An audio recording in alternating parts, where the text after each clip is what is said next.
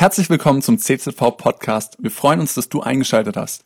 Ja, einen wunderschönen guten Abend. Wenn es keinen Livestream gibt, dann kann man das auch nicht mitverfolgen in Thüringen. Dann fährt man halt hierher, damit man live dabei ist bei diesem Gebetsabend. Vielen Dank für das Vorrecht, diesen Abend mit euch zu teilen. Es war schon ein großartiger Start in den Tag heute in, in Weigersheim. Und jetzt hier, hey, ihr macht zusammen echt eine geniale Arbeit. Und das hinterlässt Spuren im Leben von Menschen und es hinterlässt Spuren auch im Himmel. Ich möchte uns einfach in eine Bibelstelle hineinnehmen, das mich so bewegt hat in letzter Zeit, ähm, zum Thema das erlösende Seufzen Gottes. Gott seufzt manchmal auch. Es geht um erlösende Seufzen Gottes. Und das finden wir im zweiten Teil der Bibel, im Neuen Testament, bei der Überschrift Markus Evangelium Kapitel 7 ab Vers 31. Und da lesen wir, Jesus verließ Tyrus und ging nach Sidon.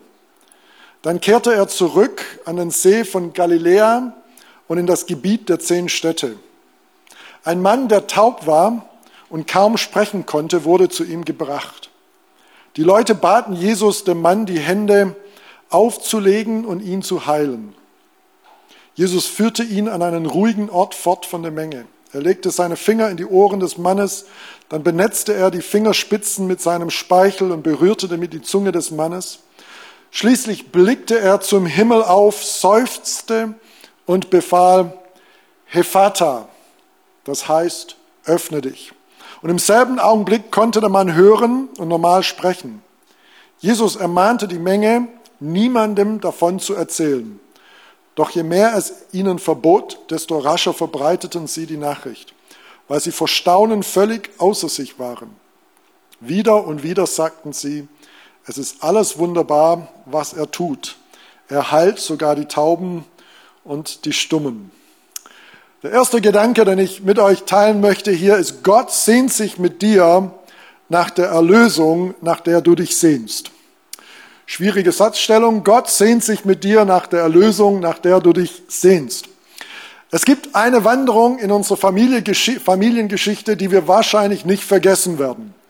Es sollte eine kurze Wanderung werden und daraus ist eine mehrstündige Tortur geworden. Wir waren in den Vogesen, wir sind von ganz oben ganz nach unten in ein Tal herabgestiegen. Dort haben wir eine Herberge aufgesucht wollten dort was trinken, was essen, aber an diesem Tag, wenn was schief gehen kann, dann geht es auf jeden Fall schief, hatten sie Ruhetag. Und wir waren zu viert unterwegs, Mama und Papa und zwei Kinder. Und wir hatten einen Apfel und vielleicht zwei Schokoriegel dabei. Also ganz runter ins Tal, ganz wieder hoch und auf der anderen Seite wieder runter zum Auto. Ich hatte meine Familie völlig in die Irre geführt. Einen riesigen Umweg mussten wir laufen. Und ich sage euch, Umwege sind mühsam. Vor allem mit kleinen Töchtern. Jesus führte sein Team einen außergewöhnlichen Umweg. Wir haben hier von ein paar Orte gelesen, Tyros, Sidon, zehn Städtegebiet. Und Jesus fing am westlichen Ufer vom See Genezareth an. Das war so in Israel, an diesem Gebiet hat er sich am meisten aufgehalten. Dann ging er nach Tyrus, von dort ging er noch weiter nördlich nach Sidon und dann ist er zurück, aber nicht wieder auf dem westlichen Teil, sondern im östlichen Teil von See Genezareth in das sogenannte Zehn-Städte-Gebiet. Wir fragen uns, warum wird das alles so in der Bibel aufgelistet? Hey, die Bibel könnte man viel schneller durchlesen, wenn solche Details, mit denen wir nichts anfangen können, weggelassen würden und wir einfach zur Hauptsache kommen. Aber ich glaube, hier steckt etwas dahinter. Jemand hat ausgerechnet, dass das so eine Strecke war von circa 195 Kilometer.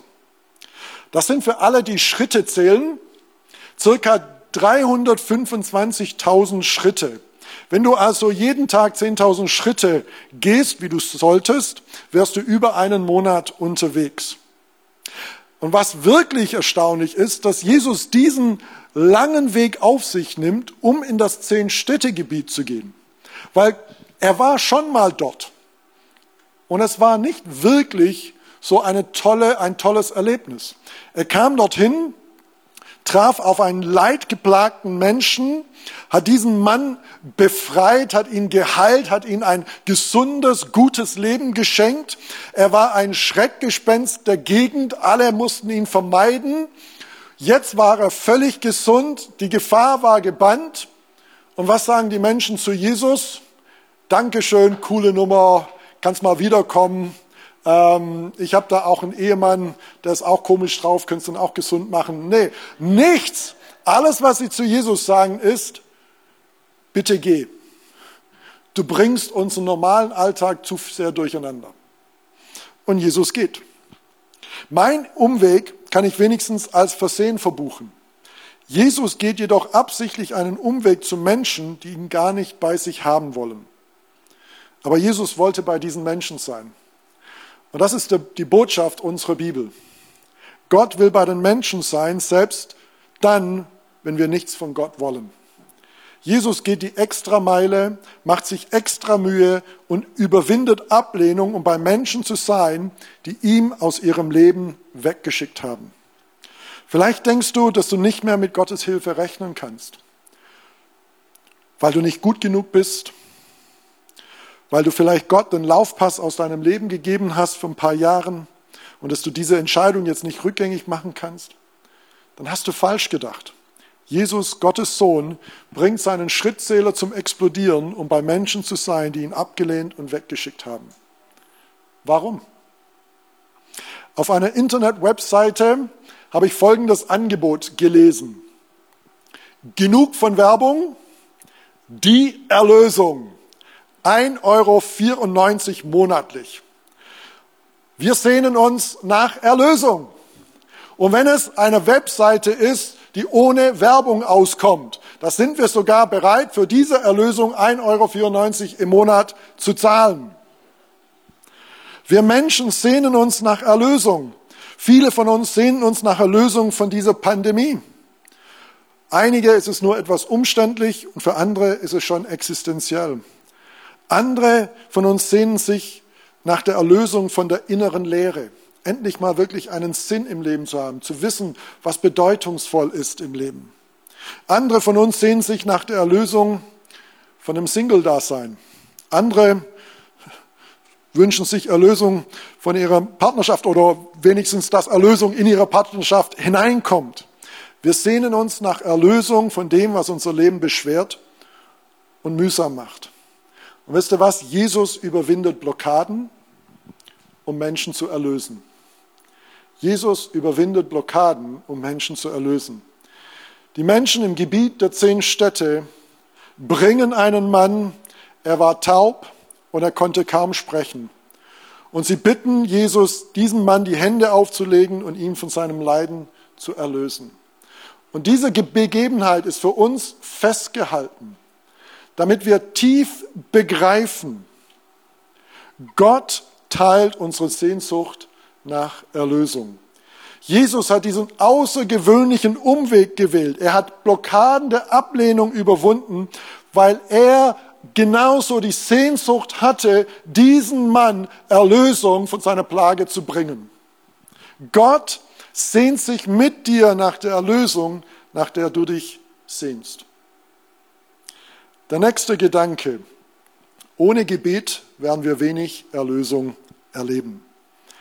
Jesus geht diesen großen Umweg, nimmt Anstrengungen auf sich, geht die extra Meile, überwindet Blockaden. Und warum tut er das?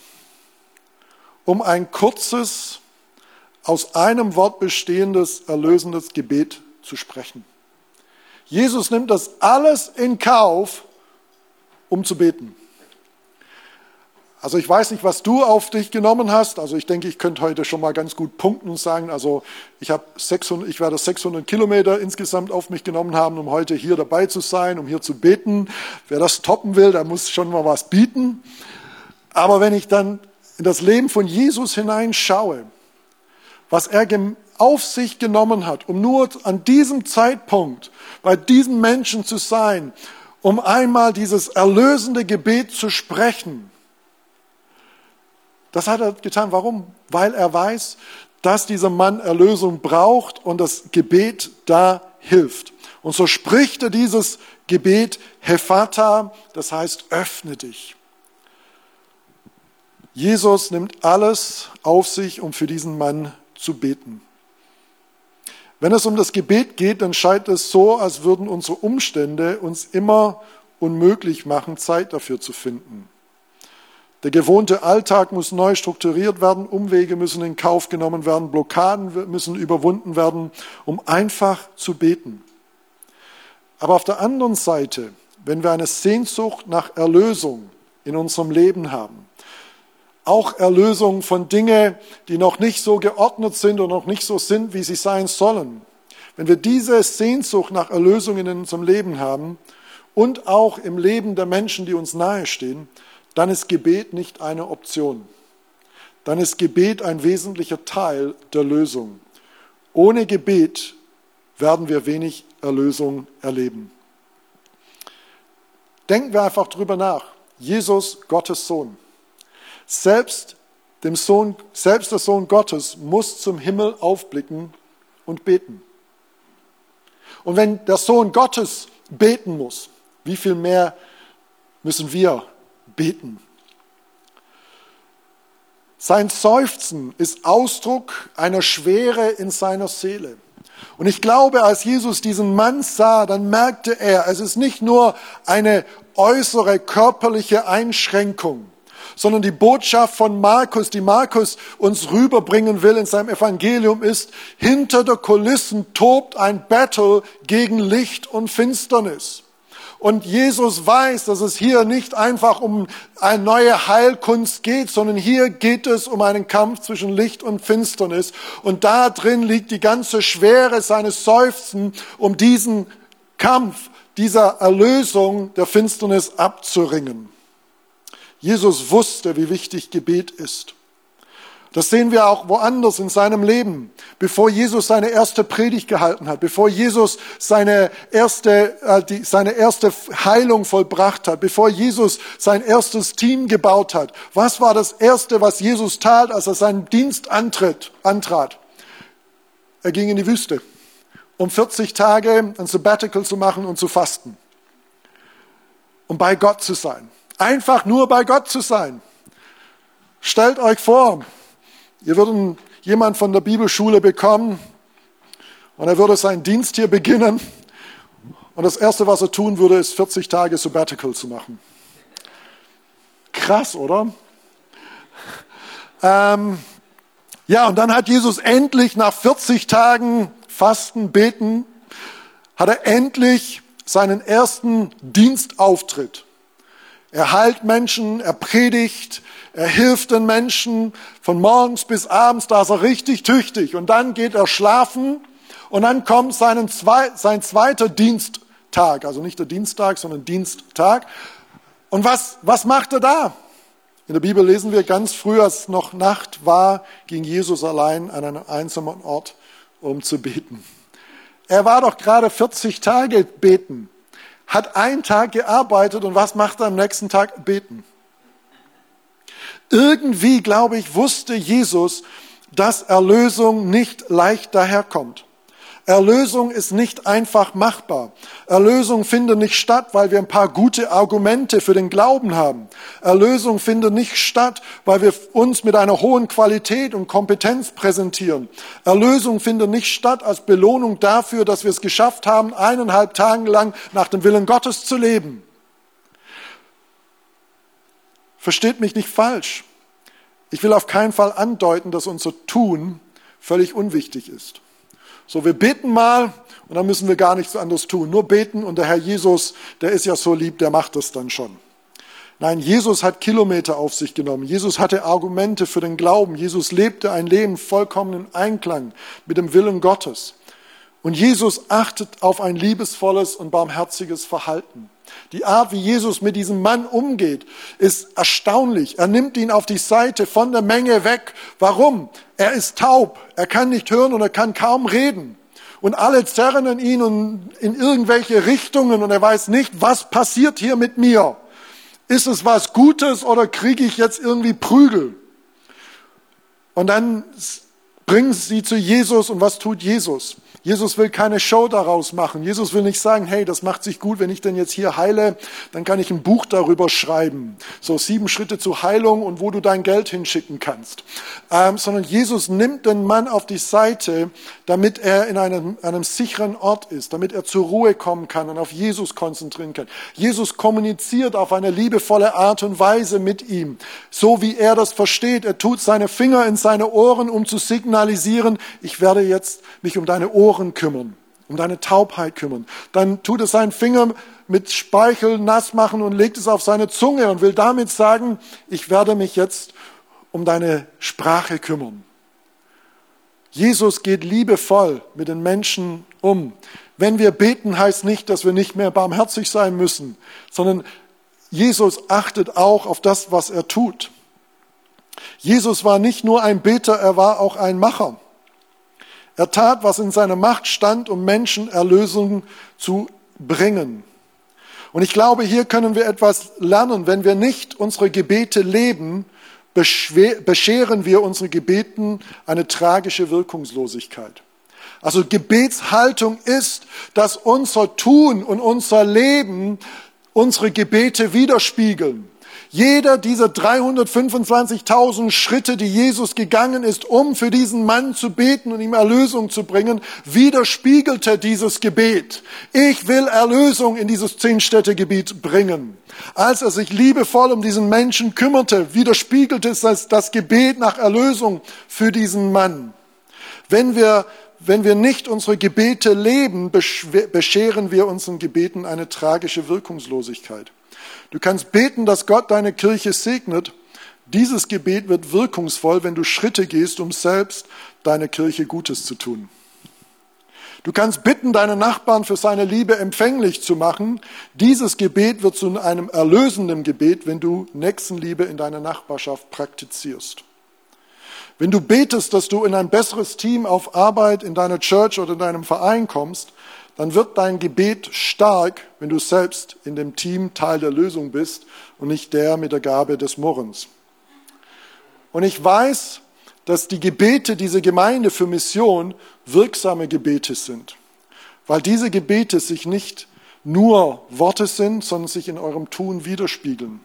Ihr unterstützt Missionare nicht nur mit euren Gebeten, sondern mit euren Finanzen und mit eurer Zeit. Ich denke gerne daran, wie die Gemeindeleitung hier mich in Thüringen besucht haben, um einfach zu sehen, wie es uns geht und was wir da tun und wie kann man gemeinsam hier Mission Gottes leben. Das bedeutet uns sehr viel. Als Jesus nach Erlösung seufzte für diesen Mann, steckte nicht nur sein Gebet drin, sondern sein ganzes Sein und sein ganzes Tun. Jesus lebte seine Gebete und er betete für das, wofür er lebte nämlich für Erlösung. Kehren wir also zurück zum Gebet. Wenn es um Erlösung geht, geht es um einen heftigen Kampf zwischen Licht und Finsternis. Erlösung kommt nicht leicht daher. Und deshalb Jesus blickt zum Himmel auf, weil Erlösung letzten Endes nicht ein Produkt unseres Tuns ist, sondern ein allmächtiger Eingriff des Himmels in unsere irdische Realität. Manchmal frage ich mich, warum sich das Leben und der Dienst so, sich so schwerfällig anfühlt. Warum habe ich das Gefühl, ich trete auf der Stelle?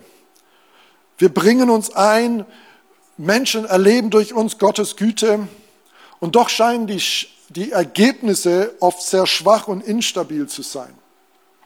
Und dann kommen andere Situationen unerwartet auf die Tagesordnung, die die Angst in uns auslösen, jetzt ist alles vorbei.